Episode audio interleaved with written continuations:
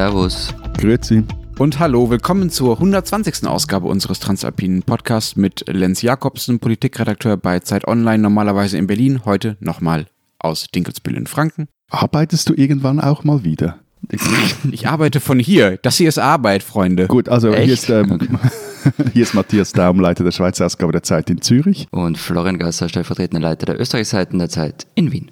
Unsere zwei Themen diese Woche. Wir wollen reden über die Nutztierhaltung in unseren Ländern und die äh, damit verbundenen Rechte der Tiere. Wie weit ist es damit her? Wie schlecht geht es ihnen in unseren Ländern? Und danach noch Teil zwei unseres äh, großen Alpenknicke, diesmal mit Duzen oder Siezen und einer komischen hanseatischen Zwischenvariante davon.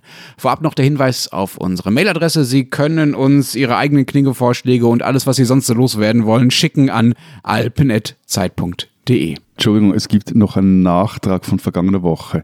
Wir bekamen nämlich auffallend viele Mails aus Westösterreich und äh, da ging es immer so eine Grußformel. Und ganz ehrlich, also ich bin fast vom Stuhl gefallen, als ich das jeweils gelesen habe. Einerseits von Lachen und andererseits von Sorry. Ja, war mehr so ein Nachtrag aus den 30er Jahren, ne? Ja, ja, ja, ja, ja. Also, unsere Hörerin Nora schrieb uns oder hat uns geschrieben, ich zitiere jetzt aus dieser Mail, ich habe in Bregenz beim großen internationalen Unternehmen im Marketing angefangen. Zu Beginn eines Termins, Klammer zweiter Arbeitstag von mir, mit mindestens fünf anderen Menschen, Klammer alles Vorarlberger, kam meine damalige Chefin herein, hebt leicht die Hand zu einem etwas saloppen Winken und schmetterte ein fröhliches Heile heraus. Ich So hat sie es Ich bestimmt glaube, nicht gesagt. also die Betonung war jetzt, glaube ich, nicht Die richtig. Betonung kommt jetzt vom Daumen. Aber we Heile, get the point. Heile, heile, heile. Ich auf jeden Fall schrieb äh, unsere Hörerin weiter. Ich war so perplex, dass ich dachte, ich hätte mich vielleicht verhört. Aber nichts da. Geantwortet wurde mit einem nicht minder fröhlichen Heile zurück. Nach dem Termin bin ich erstmal raus, habe meine Mutter angerufen und ihr völlig verstört mitgeteilt, dass ich glaube, dass ich in einer Nazi-Enklave gelandet bin. Äh, unsere Hörerin schreibt dann weiter, nach mittlerweile fünf Jahren sei sie aber sicher, oder können sie mit Sicherheit sagen, dass die Vorarlberger ein kleines, liebenswürdiges Völkchen seien und keine Überbleibsel rechtsradikalen Gedankenguts. Also jedenfalls der Großteil habe das. Aber Heile kann ich immer noch nicht zur Begrüßung sagen. Also, ich frage jetzt, die sich jetzt ja aufdrängt, lieber Florian, Ich muss kurz weg, Entschuldigung. grüßt auch du deine Freunde in Innsbruck wie Weiland die arische Jugend ihren Führer? er ist immer noch hier. Ja, also nein, tue ich nicht, aber sagen wir mal so, ich will nicht ausschließen, dass ich das nicht schon mal getan habe, ähm, so als Jugendlicher. Also, wobei meine Mutter ist da immer ziemlich rasend worden. Und wenn das jemand, also wie gesagt, dieser jemand könnte auch mein jugendliches Ich gewesen sein, das benutzt hat. Also ist mal eine gute Frau, die, die Mutter Gasser, aber mal ehrlich, also stimmt das? Also sagt die das, also die in Vorarlberg und ihr in Tirol? Ähm, ja, und zwar richtig viele. Also in Tirol und Vorarlberg, das ist ein weit verbreiteter Gruß und man kriegt es auch ums Verrecken nicht weg. Ähm, und oft kommt dann als Argument, na, aber das hat man schon vor dem Hitler gesagt. Ähm, und zwei meiner Omas daraufhin immer, na, das hat keiner gesagt vor dem Hitler. Und man qualt, da müssen sie das wissen. Ihr spinnt doch, also dass ihr das noch weiterhin benutzt. Äh, Wir können ja bei dem einen der nächsten Folgen mal Heile, Grüzi, Hallo nennen. Aber lass uns noch mal zum ersten Thema kommen. Wir wollen eigentlich über Tierrechte reden. Genau, was ist eigentlich jetzt mit diesen 400.000 Schweinen mit bei euch passiert, Lenz? Äh, du meinst die Schweine, die nicht in diesem Riesenschlachthof von Herrn Tönnies äh, getötet werden konnten, weil Genau. da wegen der Immer Corona... dicker und dicker und dicker wurden. Genau, da, der wurde ja wegen Corona-Infektion für viele Wochen äh, geschlossen. 1500 Menschen haben sich da angesteckt äh, mit Corona in diesem Schlachthof. Ähm, ja, diese Schweine, die wurden auf andere Schlachter äh, verteilt. Es gibt ja davon noch ein paar mehr in Deutschland, die dafür dann weniger gezahlt haben. Also letzten Endes haben die Schweinehalter äh, am meisten gelitten. Darunter neben den Schweinen selbst äh, äh, natürlich, weil die weniger Geld dafür bekommen haben, ähm, weil äh, sie einfach ihre Schweine plötzlich ganz schnell loswerden mussten, damit die nicht zu schwer werden. Denn wenn die zu schwer werden, dann schmeckt das Fleisch nicht mehr so gut und so weiter und so fort. Und am vergangenen Donnerstag hat dann aber Tönnies selber auch wieder aufgemacht und darf jetzt endlich weiter schlachten. Oh, Die Tiere freuen sich sicher. und finden es super. Absolut, ja. Die werden jetzt endlich wieder äh, fristgerecht nach äh, ziemlich exakt 300 Tagen und bei einem Gewicht von ziemlich exakt maximal 106 Kilogramm äh, getötet. Also der Tönnies-Skandal hat nicht nur die üblen Arbeitsbedingungen dort total offengelegt in der Fleischindustrie und vor allen Dingen unter den Schlachtern, sondern auch den Umgang mit den Tieren, also die Haltebedingungen dieser Tiere. Darüber wollen wir jetzt auch reden. Euer Landwirtschaftsminister Florian hat nach dem Tönnies-Skandal hier in Deutschland gesagt, Tönnies schlachtet dreimal so viel Schweine wie alle Betriebe in Österreich zusammen. Habt ihr also bei euch in Österreich einfach, weil ihr so viel kleiner seid, weil, weil ihr nicht so viel schlachtet, gar kein äh, großes Problem mit dem Tierschutz oder wenn dann eben nur ein sehr kleines? Also wir, wir reden ja hier nicht über Tierschutz insgesamt, sondern über, ähm, also nicht über, weiß ich nicht, Adler und so Sachen, also über Artenschutz, sondern über Nutztiere, oder? Also damit wir genau, das mal genau. machen, ja. Also einerseits stimmt es schon, also diese, diese gigantischen Schlachtbetriebe, so wie ihr sie habt, die gibt es bei uns nicht. Aber ähm, wir kaufen halt dort ordentlich viel Fleisch ein und verarbeiten es dann weiter. Und es ist dann, keine Ahnung, es kommt ein Fleisch von Tönnies und dann heißt es, es wird veredelt in Tirol oder wo auch immer und dann gilt das schon fast als österreichisches Produkt. Es wird aber trotzdem ordentlich geschlachtet. Also 2018 zum Beispiel 153.481 Schafe und mehr als 5 Millionen Schweine. Und es gibt zwar bei der Haltung ähm, recht strenge Vorgaben, auch beim Transport zum Schlachthof, der darf maximal acht Stunden dauern. Und das ist nämlich so ein wesentlicher Punkt. Also unsere Bauernhöfe sind nämlich zumeistens zu klein, um selbst zu schlachten. Und fast alle Masthühner werden zum Beispiel nur in vier Schlacht- und Zerlegebetrieben verarbeitet. Ähm, bei Schweinen ist es ähnlich. Und in einer Studie der Universität für Bodenkultur heißt es, die Zustände im Wartebereich vor der Schlachtung sind problematisch.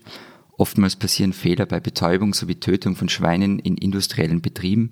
Es kommt vor, dass Tiere mit vollem Bewusstsein im Brühkessel landen. Also sagen wir mal so, ähm, es gibt sicher ordentlich Luft nach oben beim Tierschutz. Und ändert sich daran jetzt was? Also gibt es Bestrebungen, diese Haltebedingungen, von denen du jetzt schon äh, gesprochen hast, äh, die zu verbessern? Meinst du, weil die Grünen in der Regierung sind und man davon ja, ausgehen stimmt. würde, Es fällt zwar meistens nicht so auf, aber ich glaube, ihr habt die Grünen in der Regierung, oder? ja, also ähm, äh, da, da kann man jetzt ehrlich gesagt nur das Regierungsprogramm hernehmen. Ähm, und da stehen schon ein paar Vorhaben dazu drinnen, ähm, zum Beispiel die Einführung von besonders tierfreundlicher, tierfreundlichen Haltungsformen wie Stallhaltung mit Einstreu, freie Abferkelsysteme, Auslauf- und Freibereich im Einklang mit den Entwicklungen auf dem Markt. Ähm, das haben vermutlich nicht die Grünen mit rein verhandelt, den letzten Teil. Oder aber die äh, Förderung des Ausbaus von Bienenschlachthöfen und Weideschlachtung, eben um die Transporte weniger notwendig zu machen. Und was auch drinnen steht, ist ähm, Verbot von Schlachttiertransporten in Drittstaaten. Und dazu kommt noch ein Tierschutzvolksbegehren, das gerade läuft. Ähm, da wird zum Beispiel, also die gehen natürlich noch weiter, da wird zum Beispiel ein Verbot der Kükentötung verlangt oder eine Ferkelkastration ohne Betäubung. Also ja, ähm, vermutlich geht was weiter. Wie viel, kann ich da aber jetzt noch nicht sagen, müssen wir nächstes Jahr drüber reden. Mal abgesehen davon, dass ihr auch nach ein paar Monaten Regierung noch den äh, Koalitionsvertrag zitieren müsst, um zu wissen, was die Grünen überhaupt so machen, weil sie oft mal noch nichts auf die Reihe Corona. gekriegt Also ich finde das jetzt nicht so ein, Vor ich würde es jetzt nicht als Vorwurf machen, dass da noch nicht so viel weitergegangen ist in den vergangenen Ja, ja, ja. Ganz okay, ehrlich. ähm, okay, gut. Ja, ja. Aber Matthias, äh, du hast ja im Vorfeld der Sendung, als wir uns auf das Thema geeinigt haben, schon sehr damit geprahlt, dass die Schweiz in Sachen Nutztierhaltung äh, geradezu vorbildlich sei. Wie viel Platz haben denn die Tiere bei euch und wer wird bei euch so geschreddert? Also es, stimmt, da- dass sich die Schweizer gerne etwas auf ihren Tierschutz einbildet. Und es ist aber auch tatsächlich so, dass es den Nutzviechern hierzulande etwas besser geht als äh, in euren Ländern, zumindest mal auf Das dem war, warst du aus einer Umfrage unter Nutztieren, oder? Nein, aber du kannst, also ich sage jetzt ja auf dem Papier und du kannst ja vergleichen, was so die Bedingungen sind, unter denen Tiere in äh, Deutschland, Österreich und der Schweiz gehalten werden, wobei man sagen muss, dass Österreich innerhalb der EU anscheinend eine relativ fortschrittliche Rolle spielt. Also auch der Schweizer Tierschutz schreibt zum Beispiel im Vergleich zu den Standards, hier geht es zum äh, Schweinehalter, im Vergleich zu den Standards in der EU dürfen insbesondere die Schweizer Zuchtschweinehalter beim Tierschutz auf verschiedene Verbesserungen verweisen. Also zum Beispiel ist in der Schweiz verboten, die Ferkel zu kopieren, also ihnen die Schwänze abzuschneiden und kastriert werden sie nur unter Narkose und unter Schmerzausschaltung. Das ist nur zum Vergleich, ne? Also damit äh, die Hörer das auch mitkriegen, das ist in Deutschland nicht so. Also in Deutschland wird den, Achtung, den äh, werden den Schweinen die Hoden äh, abgeschnitten ohne Betäubung. Genau, und dann ist es zum Beispiel auch verboten, säugende Muttersauen zu fixieren. Und dazu kommt, dass in der Schweiz, es ist vermutlich in Österreich ähnlich, auch die Schweinezucht und generell die Tierzucht äh, nach wie vor in eher bäuerlichen Strukturen erfolgt. Es also nicht so diese groß äh, Landwirtschaftsindustriebetriebe gibt wie in Deutschland, den Niederlanden oder in Dänemark. Entschuldige, ganz kurz, aber dann äh, finde ich ein wichtiger Punkt, darüber haben wir schon mal geredet, wir importieren aber halt dafür das Fleisch, das so hergestellt wird in diesen riesigen Betrieben. Also zumindest Österreich und ich vermute Schweiz auch. Hm, ich habe da auch noch eine Nachfrage zu, weil du das auch schon gesagt hast, ist, äh, Florian, dass es bei euch ähnlich ist, dass die Betriebe nicht ganz so groß sind. Woran liegt denn das überhaupt? Wisst ihr das? Ist Deutschland da die Ausnahme, dass sie einfach sich entschieden haben, so riesige Betriebe zu machen? Oder hab, ist das, liegt das bei euch an einer gesetzlichen Regelung? Oder sind eure Täler einfach zu eng, für, um so viele Schweine auf einmal zu halten? Oder was ist das Problem? Oder was ist das, der Grund dafür? Also wir, wir sind eher die Ausnahme. Also wenn du nach Dänemark schaust, in die Niederlande schaust, dann hast du ähnlich große Betriebe. Ich glaube auch Großbritannien, China sowieso, USA auch sowieso. Ähm, da geht es halt auch um die Erhaltung gewisser Strukturen in der Landwirtschaft und das erfolgt meistens über eine Landwirtschaftspolitik, das folgt wieder und die wiederum äh, das stärkste Mittel der Landwirtschaftspolitik sind äh, Subventionen und dann halt auch gesetzliche Vorgaben. Zum Beispiel sind in der Schweiz pro Betrieb maximal 1500 Mastschweine. Ah, okay. In der, in der EU zum Beispiel meines Wissens gibt es da keine Höchstbestände. Und da komme ich jetzt darauf, was, was du vorher gesagt hast, wie kann man sagen, dass den Tieren besser geht? Also eben, wenn du jetzt den Platz anschaust, die Schweine haben. Also in äh, in der Schweiz sind es in der konventionellen Haltung 0,9 Quadratmeter pro Tier, in der EU gerade mal 0,75. Und das ist beides pervers wenig immer noch. Eine Schweizer Biosau, die hat es aber etwas besser, die hat dann 1,65 Quadratmeter zur Verfügung und dazu kommt dann noch der Auslauf. Ist in Österreich, glaube ich, auch weniger bei den Biosauen. Und trotzdem gibt es dann, äh, also es gibt jetzt auch in der Schweiz, wenn wir eben so von, von Großbetrieben und so sprechen, die gibt es zwar nicht, aber es gibt schon so gewisse so mal Schweinecluster. Also zum Beispiel, die, äh, ich habe das rausgesucht, die Gemeinde, in der am meisten Schweine leben, die heißt Ruswil und liegt im Kanton Luzern. Da sind nämlich fünfmal mehr Schweine als Einwohner. Also 34, 422 Schweine leben dort, als das letzte Mal gezählt wurde. Und das hat sich ja seit dem 19. Jahrhundert entwickelt, weil da damals bei der Käseproduktion Molke angefallen ist, also fällt immer noch an bei der Käseproduktion und die hat man damals den Schweinen verfüttert und so entstand so dieser Schweinemast-Cluster und das hat auch durchaus jetzt nicht Corona-mäßige Konsequenzen bei uns, aber zum Beispiel andere ökologische Konsequenzen, nämlich neben, in der Nähe liegt der Sempacher See und der muss seit den 1980er Jahren künstlich belüftet werden, weil zu viel äh, Dünger und eben Schweinekram da reinfließt.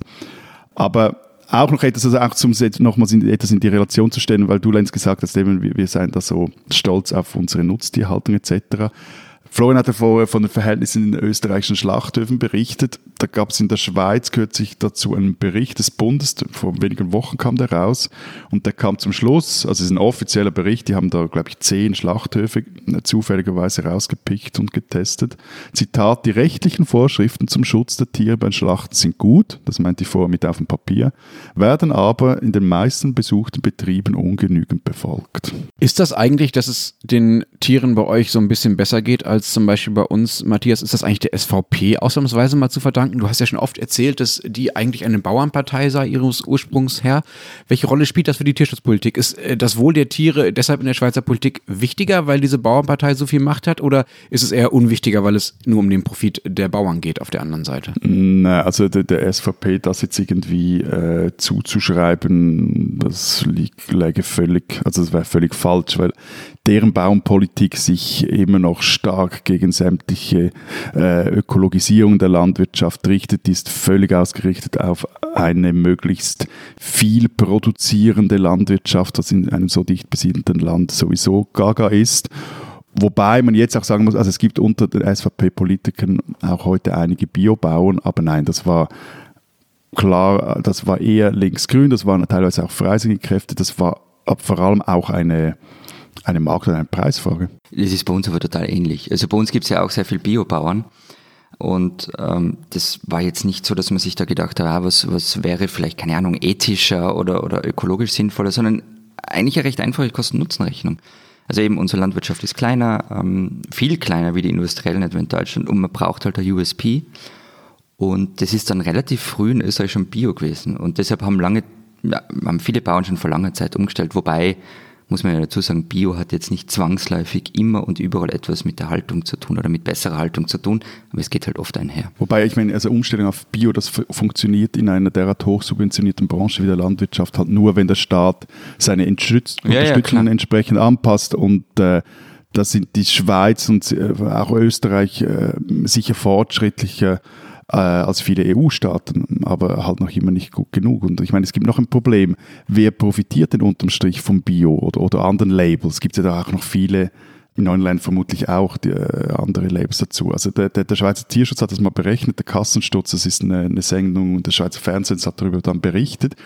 Ähm, an einem Beispiel äh, von Hinterschinken von der Sau hat er das mal durchgerechnet und da bekommt der Bauer, der Biofleisch produziert, halt unterm Strich nur unwesentlich mehr als jener, der konventionell produziert. Also konkret, ein Kilo konventioneller Schinken kostete damals, als die die Stichprobe gemacht haben, das war vor, glaube ich, einem Monat oder so, oder zwei, also kam das dann raus, kostete beim verschiedenen Großverteilen im Schnitt 23 Franken. Ein Kilo Bioschinken kostet 51 Franken. Das macht einen Unterschied von 28 Franken. Von diesen 28 Franken bekommt dann der Bauer, immer laut Tierschutz, gerade einmal zwei Franken. Der Schlachthof erhält drei Franken und der Detailhändler, also Coop oder Migro oder Lidl oder Aldi, die bekommen dann 23 Franken. Und äh, dasselbe gilt dann für Rindsplätzli oder Bullebrust. Äh, apropos äh, Pouletbrust, also Hühner, äh, so heißen sie ja bei uns. Ähm, das ist zumindest ein Bereich oder ist zumindest eine, eine Art von Tieren, äh, wo es den Tieren in Deutschland offenbar zumindest ein bisschen besser geht oder bald zumindest besser gehen könnte als denen in der Schweiz. Also ich meine, bei euch in der EU stammen selbst Bio-Eier aus Betrieben mit 30.000 bis 40.000 Tieren und in der Schweiz dürfen es in der konventionellen Haltung maximal 18.000 sein und für Bio-Eier gilt maximal 2.000 Hennen in einem Ja, Stall. aber du weißt ja, was ich meine. Also es Also gibt bei Legehennen, Entschuldigung, gerade zum Vergleich, bei Legehennen gilt bei Biobetrieben bei uns 12.000 pro Betrieb. Ja, ja. Und es gibt ja zudem Bei Masthühner 9.600. Und es gibt ja zudem noch eine Offensive der Detailhändler, wie sie bei euch heißen, also der Einzelhändler, nämlich Lidl und Kaufland in Deutschland, die bekannt gegeben haben, bis Ende 2021 nur noch Bio- und Freilandeier zu verkaufen, für die auch keine Küken mehr getötet würden. Das ist ja das eines der Hauptprobleme, dass die männlichen Küken nämlich einfach geschreddert werden. Ähm, zuvor hatten auch schon Rewe und Aldi das angekündigt, das Eiersortiment umzubauen. Und bei euch scheint das ja noch nicht so weit zu sein. Also bei euch werden die männlichen Küken einfach weiter geschreddert, oder? Ähm, also ja, das stimmt. Also die, die meisten werden vergast und zwar spricht man da von drei Millionen Bibeli, die in der Schweiz jährlich vergast werden, eben weil sie das falsche, falsche Geschlecht haben. Und ja, also okay, kann man einfach sagen, das ist einfach nur pervers. Und äh, die, die Produzenten wollen jetzt mit einer sogenannten frühzeitigen Geschlechtserkennung arbeiten, damit die männlichen Küken gar nicht mehr ausgebrütet werden. Ähm, man ist aber noch sehr zurückhaltend. Also bei GOP heißt es irgendwie, wir, wir beobachten die Entwicklung in diesem Bereich mit großem Interesse. Aufgenommen hat die Geschichte kürzlich die Sonntagszeitung übrigens. Die Migro, die will jetzt mal einen Versuch starten. Allerdings erfolgt dann die Geschlechterbestimmung in den Niederlanden. Von dort werden dann die weiblichen Küken in die Schweiz zur Eierproduktion gekarrt. Also auch das ist irgendwie gaga. Also Küken werden übrigens bei uns auch noch geschreddert. Ähm, aber was schlägst du jetzt vor, Matthias? Das klingt so, als ob du da irgendwo einen Lösungsvorschlag hast. Ja, nicht ich, aber ich meine, also grundsätzlich ist diese konventionelle, eben voll auf Masse ausgerichtete Produktion von Fleisch und Eiern halt einfach höchst problematisch. Und es gibt zum Beispiel jetzt, also gerade bei diesem, dieser Frage, äh, was macht man da mit diesen männlichen Küken, äh, gibt es sogenannte Zweinutzungshühner. Äh, bitte was? Zwei Nutzungshühner, die machen alles gleichzeitig? Was machen die gleichzeitig? Ge- genau, die, die, die krähen wie ein Hahn und legen Eier gleichzeitig. Nein, Zweinutzungshühner. Die eierlegende Da Wollmilchsau werden- quasi. Genau, da, da werden die weiblichen Bibeli zu äh, Eierproduktion abdelegiert und die männlichen Küken werden zu Mastbulles. Okay, und damit ich das richtig verstehe, das sind dann ähm, sehr, sehr teure Bioprodukte, die man in irgendeinem Bobo-Viertel von Zürich kaufen kann und ähm, nur mit goldener Kreditkarte kriegt, oder wie? Äh, nein, Das finde ich also- eigentlich immer das Sinnlose dran an diesen Diskussionen. Ja, klar, man kann was total toll herstellen und ethisch einwandfrei, aber wenn es dann nur ganz eine kleine Schicht kauft, ja, Nein, also in diesem Fall äh, verkauft die zum Beispiel Coop und zwar seit, glaube ich, 2014. Und äh, ja, aber du, du musst halt als Konsument nicht einfach die erstbesten, billigsten Eier nehmen und auch nicht irgendwelche Bio-Eier. äh, wie, wie teuer sind sie? Also ehrlich gesagt, ich war. Also, ich kann ja. das beantworten, weil ich kaufe die seit Jahren. Das gibt es natürlich in Deutschland auch, was Matthias da so äh, selbstbewusst wieder als Schweizer äh, Vorreiterrolle verkauft. Natürlich gibt es diese, diese Eier auch bei uns schon, wo die Männer, äh, die männlichen Küken eben nicht geschreddert werden. Da kosten die Eier 2,99 Euro, sechs Stück. Also 50 Cent pro Ei finde ich bezahlbar. Ich weiß ehrlich gesagt jetzt nicht genau, wie teuer so ein Ei ist. Sehr wahrscheinlich etwas teuer als äh, das, was Lenz gerade gesagt hat und sicher teurer als irgendwelche Massenware.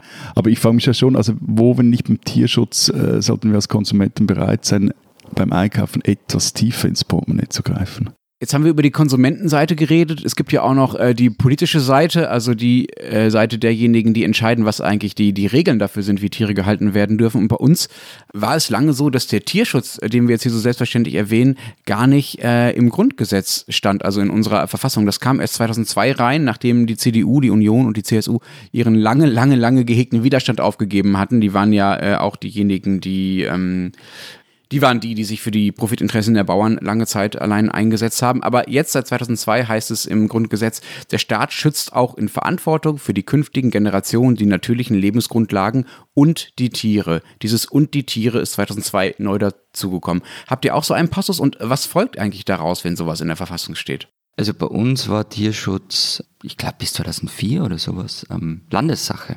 Und erst dann ist es Bundeskompetenz geworden und dafür musste auch die Verfassung geändert werden. Ähm, da steht nun in Artikel 11 Absatz 1 Zeile 8 Bundesverfassungsgesetz. Bundessache ist die Gesetzgebung, Landessache ist die Vollziehung in folgenden Angelegenheiten, bla bla bla bla. Tierschutz so weiter nicht nach anderen Bestimmungen in Gesetzgebung. Bundessache ist jedoch mit Ausnahme der Ausübung der Jagd oder der Fischerei also seit damals ist es wirklich ähm, Bundessache der Tierschutz. Jetzt muss ich trotzdem nochmals etwas bluffen. Also bei uns steht seit 1973 ein Tierschutzartikel in der Bundesverfassung. Aber eure Bundesverfassung zählt viel weniger wie unsere. Das haben wir jetzt gelernt in diesen zweieinhalb Jahren. Wieso nur, weil wir kein Verfassungsgericht haben? Oder? Ja, weil es niemand durchsetzt. Gut, aber ich würde jetzt mal sagen, also 1973 bis, wann war es bei Lenz? 2000?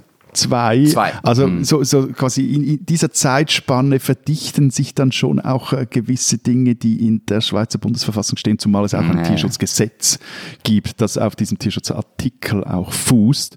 Und ähm, genau, also der wurde halt dann so wichtig wie andere Staatsziele. Wobei das ja noch nicht heißt, dass man im Konkreten genau weiß, wie zu entscheiden wäre. Es ist im Detail gar nicht so einfach, äh, da festzulegen, wie weit denn genau diese dann verfassungsrechtlich verbrieften Tierrechte reichen. Da geht es ja um ganz absurd scheinende, aber irgendwie sehr konkrete Fragen, zum Beispiel darum, wie jetzt gerade in Deutschland, ob eine Sau das Recht hat, ihre Beine auszustrecken. Also das klingt natürlich total komisch auf den ersten Blick, aber eigentlich macht das schon Sinn, oder?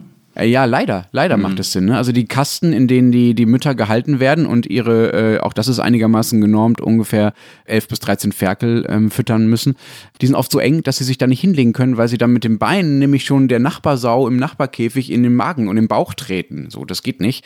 Ähm, deshalb ähm, hat 2015 ein Gericht schon festgestellt, dass den in einem Kastenstand gehaltenen Sauen die Möglichkeit eröffnet sein muss, jederzeit in dem Kastenstand eine Liegeposition in beiden Seitenlagen einzunehmen, bei der ihre Gliedmaßen auch an dem vom Körper entferntesten Punkt nicht an Hindernisse stoßen. Also einfach mal Beine ausstrecken können.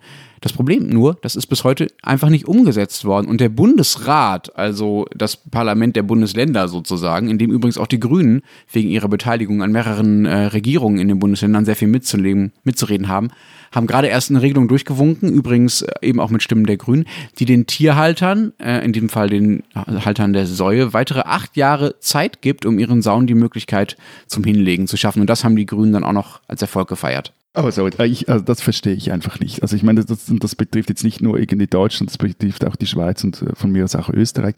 Also wieso schafft es der Staat, der diese ganze Landwirtschaft und damit die ganze Fleischindustrie mit Abermilliarden, wenn man das alles zusammenrechnet, unsere drei Länder subventioniert, einfach hier nicht Entschuldigung, verdammt nochmal strenger durchzugreifen. Naja, weil der Staat auch nur aus Parteien besteht letztlich, die äh, Regierungen und Mehrheiten stellen und weil bestimmte Parteien die Interessen äh, der Bauern schützen und die sagen, nein, wir brauchen so wenig Platz für die Sauen, damit es wirtschaftlich profitabel bleibt für uns. Ja, aber wenn solche einfach. Dinge noch mit den Stimmen der Grünen pass, äh, durchkommen, also Entschuldigung, dann braucht es ja wirklich mäßig mehr. Also ich, ich, werd, ich merke auch, wenn es um Landwirtschaftspolitik und Tierhaltung geht, da werde ich äh, fast noch zum EU-Gegner. Also, also noch ein Beispiel. Also die Schweiz und Österreich schaffen es, die Dauer, Florian hat es vorher gesagt, der Tiertransporte auf acht Stunden mit zu beschränken. Mit Einschränkung, ja, ja, ist mit Einschränkung. Ja. ja, ja, gleich, aber äh, irgendwie auf acht Stunden zu beschränken, ist immer noch unglaublich lang für eine Sau, ein Rind oder ein Huhn. Und ich habe mich auch gefragt, wie ist man in der Schweiz überhaupt acht Stunden lang mit dem Auto unterwegs oder mit dem Lieferwagen? Gut.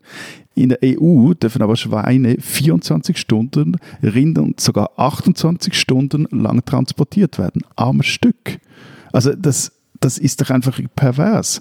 Und ich sage es zum dritten Mal, aber und, und ja, also in, in, dieser Frage bin ich auch äh, für einen, jetzt, was die Schweiz betrifft, strenges Importregime. Also wenn auch eine solche Initiative kürzlich abgelehnt wurde. Ja, aber entschuldige Matthias, dann fahrt ihr halt über die Grenze nach Frankreich, Deutschland, Italien, Österreich und kauft da das billige Was ihr eh schon tut, wir waren ja gerade am ja, Bodensee. Ja, nee, also, also da, da, da, habt ihr auch völlig einen Punkt, aber ich, ich bin auch, äh, das mag jetzt etwas komisch klingen, wobei ich finde, es, es hat auch eine gewisse inhärente Logik. Also wir, es gibt ja keinen Bereich in der Schweiz, keine Branche, die derart stark äh, von äh, protektionistischen Maßnahmen profitiert wie die Landwirtschaft. Also x Dinge äh, dürfen nicht oder nur mit Zöllen eingeführt werden, damit man die einheimische Produktion schützt. Und ich verstehe nicht, wieso man hier nicht stärker auch einen ökologischen Protektionismus betreibt, um genau auch solchen Einkaufsbilligfleisch-Tourismus zu unterbinden. Hm, aber dann lass uns doch zum, zum Ende mal konkret und äh, auch persönlich werden. Ich versuche eigentlich nur noch Biofleisch zu kaufen, äh, wovon ich natürlich auch gesagt habe, dass das äh,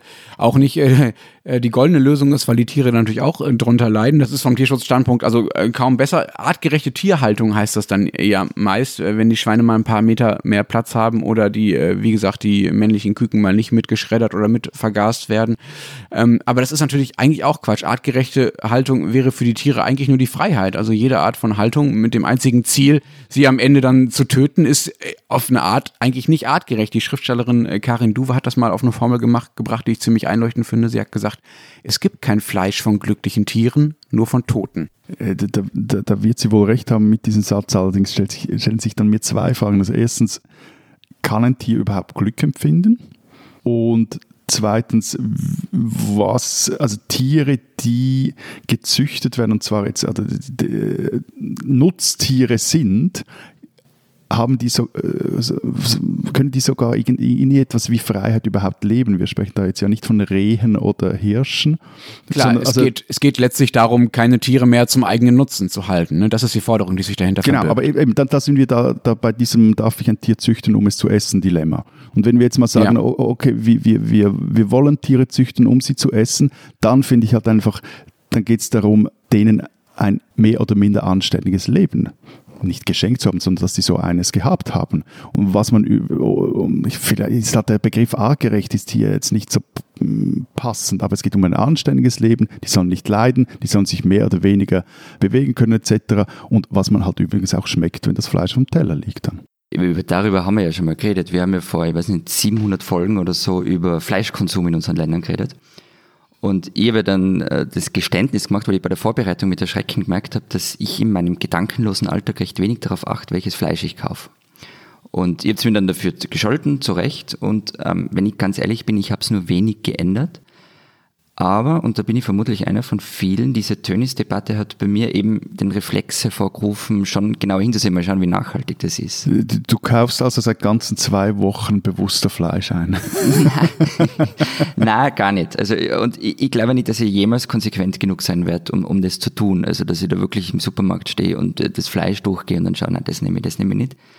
Und das hängt sicher auch mit meinem Unwillen zusammen, mich, mir irgendwie so viele Gedanken über mein Essen zu machen. Über das haben wir ja auch schon öfter geredet. Du verarschst mir ja ständig dafür. Aber meine derzeitige Lösung ist halt, ich esse einfach viel, viel weniger Fleisch. Also zum Beispiel kein Wurstsemmel mehr zum Mittag, ähm, sondern halt was anderes.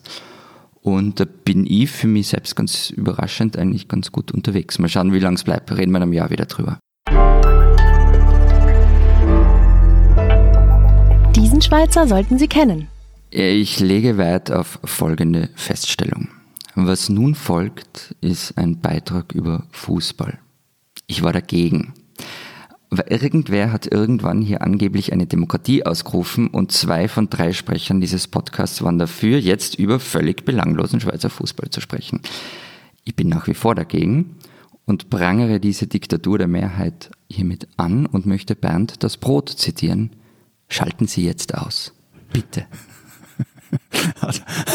Ein Schweizer ist Peter Zeidler eigentlich nicht, aber also zumindest nicht auf dem Papier.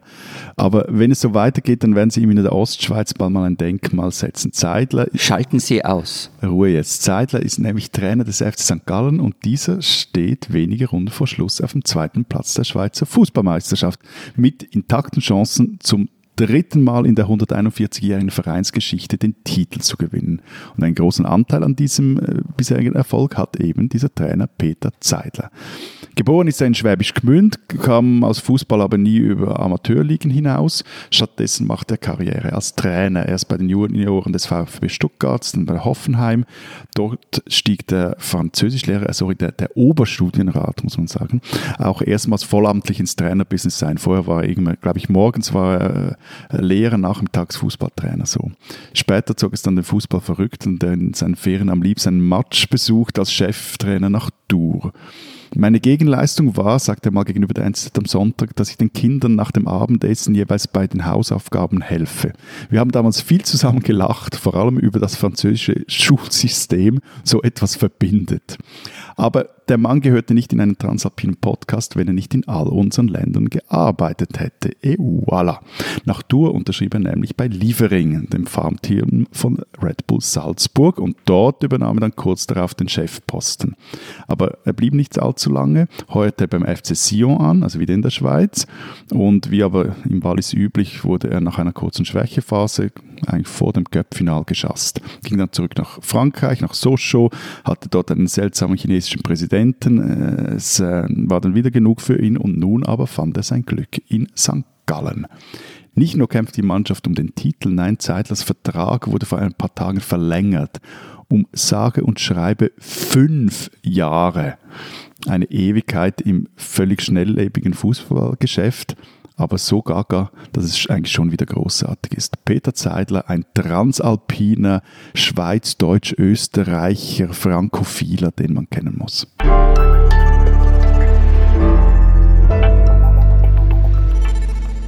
Ich glaube, wir haben es hier schon ein äh, paar Mal angedeutet, aber es gibt eine Sache, die mich äh, genauer gesagt an eurem Arbeitgeber, nämlich an der Printzeit, bei Z Online ist das zum Glück etwas anders, wirklich sehr, sehr stört. Äh, Jetzt bin ich gespannt. Ja, und vom, aufpassen, Lenz, aufpassen. Über den, Kaff, über, den, über den Kaffee im Helmut Schmidt-Haus macht man keine Witze.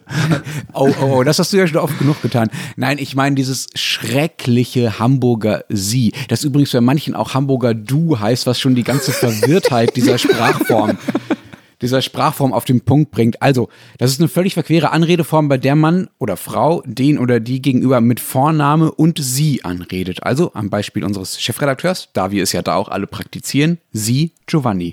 Ja, ich muss gestehen, mich verwirrt es bis heute. Ähm, und ich stand mal ähm, so relativ am Anfang etwas unbedarft im Büro eines, ein, eines Chefs. Welchen Chefs? Und äh, sage ich ja nicht. Und habe so vor mich hingesiezt und ähm, er dann so, können wir nicht, ich nehme jetzt irgendeinen Namen, äh, können wir nicht Thomas sagen? Und ich so, ja sicher, klar, bin der Florian, hallo. Und habe dann äh, fröhlich vor mich hingeduzt, ähm, was natürlich völlig falsch war, aber gut, immerhin bin ich jetzt mit dem per Du. Aber Lenz, was, was ich nicht verstehe, ist, warum die das stört. Ich war immer der Meinung, dass es in ganz Norddeutschland so gemacht wird. Äh, nein, nein. Ich, das, also wenn ich das Helmut Schmidt Haus betrete, das ist die einzige soziale Situation, woher ich dieses Hamburger Sie kenne. Es kann sein, dass es an anderen Ecken okay. der Stadt noch verbreitet ist, aber äh, in dem, was ihr als Norddeutschland bezeichnet, was ja für euch wahrscheinlich alles nördlich von Frankfurt ist, nein, auf keinen Fall. Ähm, und was mich daran... Von, nördlich von München. Und was mich daran stört, ist diese merkwürdige Mischung aus Distanz und Nähe, die da mit konstruiert wird. Also entweder sie und Nachname finde ich gut oder du und Vorname. Ich fühle mich immer sehr unwohl, wenn ich äh, diese, dieses Hamburger Sie benutzen muss, auch weil der Übergang zu den anderen Formen, also zu dem reinen Sie und zu dem reinen Du halt so unglaublich fließend ist, dass man es bei jedem einzelnen Kollegen neu aushandeln muss. Also ich glaube, im Helmut Schmidt Haus habe ich Leute, die ich mit Sie und Nachname anrede, Leute, die ich mit dem Hamburger Sie anrede und Leute, die ich duze. Und man muss das mit jedem Einzelnen aushandeln. Das ist immer eine Situation grandioser Unsicherheit, also eigentlich genau das, wozu doch diese Höflichkeitskonventionen, über die wir hier sprechen, doch eigentlich da sind, diese Unsicherheit zu verhindern, ja. Und da leide ich wirklich sehr drunter und ich beneide euch, dass ihr diese Form bei euch in euren Ländern wahrscheinlich äh, nicht habt, oder? Aber Lenz, du hast das nicht kapiert. Diese grandiose Unsicherheit, von der du gerade gesprochen hast, die ist doch Sinn und Zweck dieses Hamburger Sies. Es soll den Untergebenen in Unsicherheit darüber lassen, wie nahe er oder sie jetzt dem Chef oder der Chefin tatsächlich ist. Es, äh, es kommt ja auch darauf an, wie man dieses Sie betont. Also auf dem Sie Matthias oder auf dem Sie Matthias. Perfide. Das perfide. ist ein Unterschied. Und Stimmt, das ja, ganz- das ist wirklich ein Unterschied. das Recht, ist total perfide, ja, ja. Aber was, was wirklich irritierend ist, dass wir wurden im Gymnasium so von unseren Lehrern angesprochen. Also ähm, immer mit Sie und Vorname, wir aber sitzen Sie mit Nachname. Das hat damit zu tun, dass im Lauf des Gymnasiums die, die, die Schüler äh, volljährig werden und da kann man irgendwie 18-Jährige, 19-Jährige kann man ja nicht Stimmt, duzen. stimmt, das war bei uns Ah, ihr auch so. nicht geduzt Das im war bei uns auch so. Jetzt, du wurdet- sagst, ja. Ja, Aber ihr wurdet gesiezt von den Lehrern, von allen. Also weil bei uns war das so abhängig ein bisschen. mit Vorname. Also war unterschiedlich. Nein, nein. Ich weiß noch, ich weiß noch, ich hatte einen Lehrer, den mochten wir alle sehr gerne. Das war unser Philosophielehrer. Da hatten wir so eine ganz kleine Gruppe von zehn Schülern, waren wir vielleicht. Den hatten wir seit der neunten Klasse und ab der Oberstufe, also ab der elften Klasse, da waren wir so 16 ungefähr, hat er angefangen, uns zu siezen. Und wir haben uns da, auch mit Vornamen, und wir haben uns dagegen gesträubt, weil wir das äh, als, als Vertrauensbruch quasi empfunden haben. Wir wollten von dem Mann, den wir so gerne mochten, weiter geduzt werden. Und er ist aber beim Sie geblieben. Und im Nachhinein bin ich ihm dankbar, weil er uns ja eigentlich genau das gezeigt hat, ne? dass es sozusagen gewisse formale Übergänge gibt, bei denen das Sie dann irgendwie auch verdient und angemessen ist. Äh, Habt ihr solche Dinge auch, Florian? Also ich kenne das nicht, dieses äh, sonst außerhalb des Gymnasiums, dieses äh, Was? Das Vorname. Vorname und Sitzen? Ja, es gibt schon. Ja. Also ich habe ich hab in Wien ein paar Leute, die mit Vorname und Sitzen, aber es ist wirklich die totale Ausnahme. Und ich meine, Tiroler haben ja den Ruf, dass wir jeden duzen, der uns über den Weg läuft. Und der Ruf ist nicht so ganz falsch. Also es wird echt schnell geduzt. Also es kann auf Behörden passieren, im Krankenhaus kann es passieren. Und also als die, die Oberduzer gelten die Unterlandler, also alles östlich von Innsbruck. Und ähm, die sind so hartnäckig, das hat sogar schon mal zum Gerichtsverfahren geführt. Wie bitte?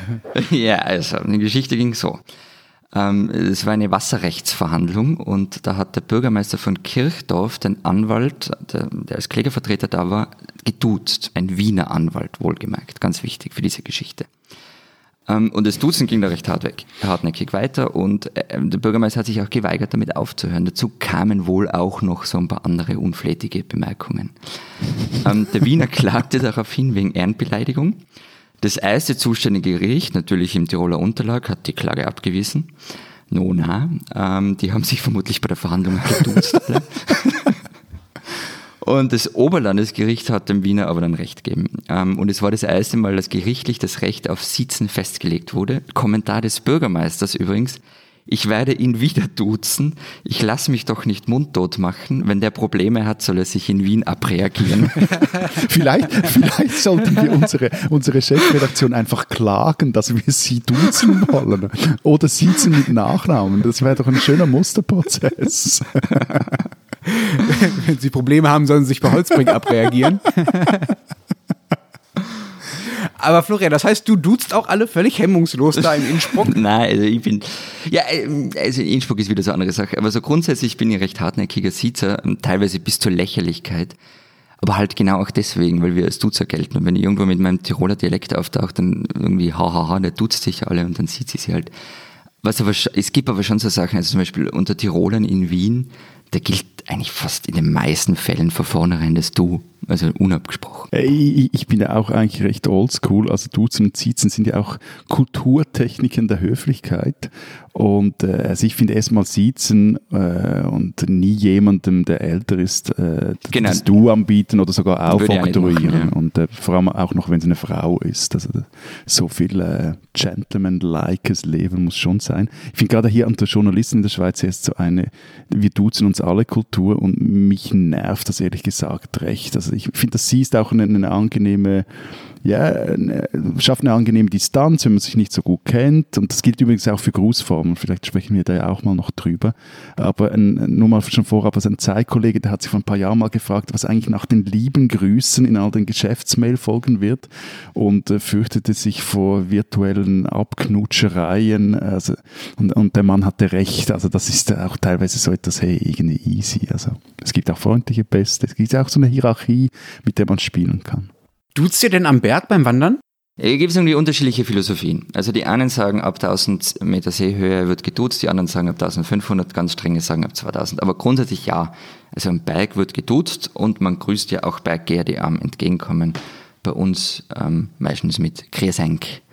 Und das ist ja schon automatisch die Du-Form. Äh, ich, ich, ich habe diesen äh, Kodex nie, nie durchschaut und nie richtig verstanden, aber mit einem Grüß miteinander liegt man in den Bergen, glaube ich, nie falsch. Wobei als Deutscher ist das ja schwierig, schwierig. Da jeder Hallo, so, das wäre vielleicht Ja, besser. ja. Aber eine, eine Sache. Das. Gute ist ja, ganz stopp, das Gute ist ja, dass unsere, dass unsere Berge alle in Süddeutschland liegen. Das heißt, man kann einfach hemmungslos Grüß Gott oder Servus sagen und das funktioniert. Man muss also nicht das Hamburger Sie am Berg anwenden, weil es in Hamburg keine Berge gibt. Übrigens, apropos Siezen und Duzen, meine, Mutter hat mir am Wochenende eine schöne Geschichte erzählt. Sie hat ihre eigene Großmutter nicht geduzt, weil das habe man nicht gemacht. Und ähm, sie hat sie aber auch nicht gesiezt. Ihr gegenüber wurde von den meisten das Euch verwendet, also im Grunde das Pluralis Majestatis, Majestatis. Und in Osttirol, jetzt mache ich mir sicher wieder Freund bei der Verwandtschaft, sollen es angeblich bis heute manche so handhaben. Also, dass irgendwie die Großeltern oder ältere Menschen mit euch angeredet werden. Ich bin dafür, dass wir das in diesem Podcast auch einführen, dass man den Ältesten in dieser Runde endlich mal standesgemäß mit euch anspricht. So, Schluss, Matthias, sei ruhig. Spinnen, die Österreicher. In Brüssel ist gerade der EU-Gipfel zu Ende gegangen und wir wollen hier gar nicht erst anfangen, über Sinn und Unsinn von Krediten und Zuschüssen, von Rechtsstaatsprinzip und Hilfspaketkonstruktionen zu diskutieren. Wir wollen nur mal auf die B-Note schauen und genauer gesagt auf die österreichische B-Note, also darauf, wie sich der österreichische Bundeskanzler Sebastian Kurz dort in Brüssel so aufgeführt hat. Kurz, der ja zur Gruppe der äh, sehr schön betitelten sparsamen Vier oder auch frugalen Vier gehört, hatte nämlich ein paar bemerkenswerte Auftritte dort in Brüssel. So sprach er zum einen von Ländern, deren Systeme kaputt seien und meinte damit nicht etwa Venezuela oder auch Syrien, er meinte auch nicht Polen oder Ungarn, wo der Rechtsstaat demontiert wird, er meinte Italien, das ja besonders hart getroffen wurde von der Corona-Krise. Also Italien aus Sicht von Sebastian Kurz ein Land mit kaputten Systemen. Bei den Verhandlungen selbst hat er dann, so berichten Teilnehmer, gar nicht so richtig zugehört und ist lieber ständig rausgerannt, um mit der Presse zu telefonieren, sich um Mediendinge zu kümmern. Der französische Präsident Emmanuel Macron soll deshalb einen Wutausbruch gehabt haben. Als Journalisten dann kurz darauf ansprachen, zeigte der sich auch noch gönnerhaft und hochnäsig. Man habe jetzt 20 Stunden verhandelt, sagte er, und das da bei manchen, wenn sie vielleicht wenig schlafen, irgendwann die Nerven blank liegen, das ist nachvollziehbar, das respektieren wir auch. Na, vielen Dank dafür. Kein Wunder, wenn man sich nun in Brüssel fragt, spinnt der?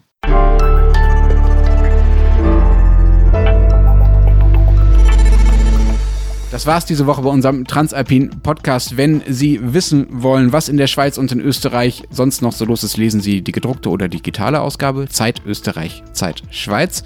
Was habt ihr vorbereitet? Wir haben zum einen eine Geschichte darüber, wie das Berggebiet von der Homeoffice-Revolution im Zuge der Corona-Krise und dem Klimawandel profitieren könnte und eine Kooperation mit der Zeit im Osten. Da geht es darum, wie die Schweizer Solarfirma Meyer Burger das äh, pleitegegangene Solar Valley in Sachsen und Sachsen-Anhalt wieder auf die Beine bringen und zum äh, Marktführer europäischer Solartechnik machen will. Und bei uns gibt es eine große Reportage von Christina Pausackel über die AGES, die Agentur für Ernährungssicherheit, die im Zuge der Corona-Krise unglaublich wichtig geworden ist, weil sich die meisten politischen Entscheidungen auf äh, Fakten berufen, die sie erhoben hat.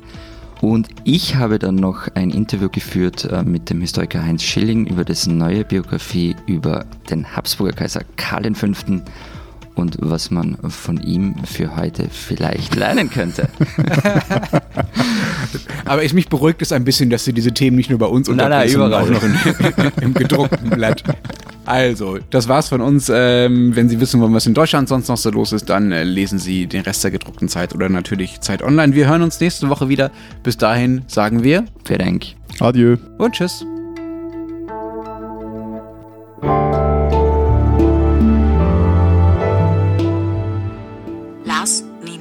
Ioma, was ist für euch die sogenannte Gegenwart?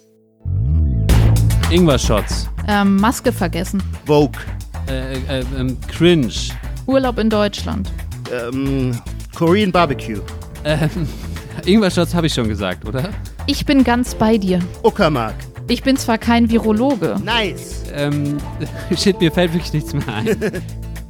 Die sogenannte Gegenwart, der neue Feuilleton-Podcast. Bei Zeit Online und überall, wo es Podcasts gibt.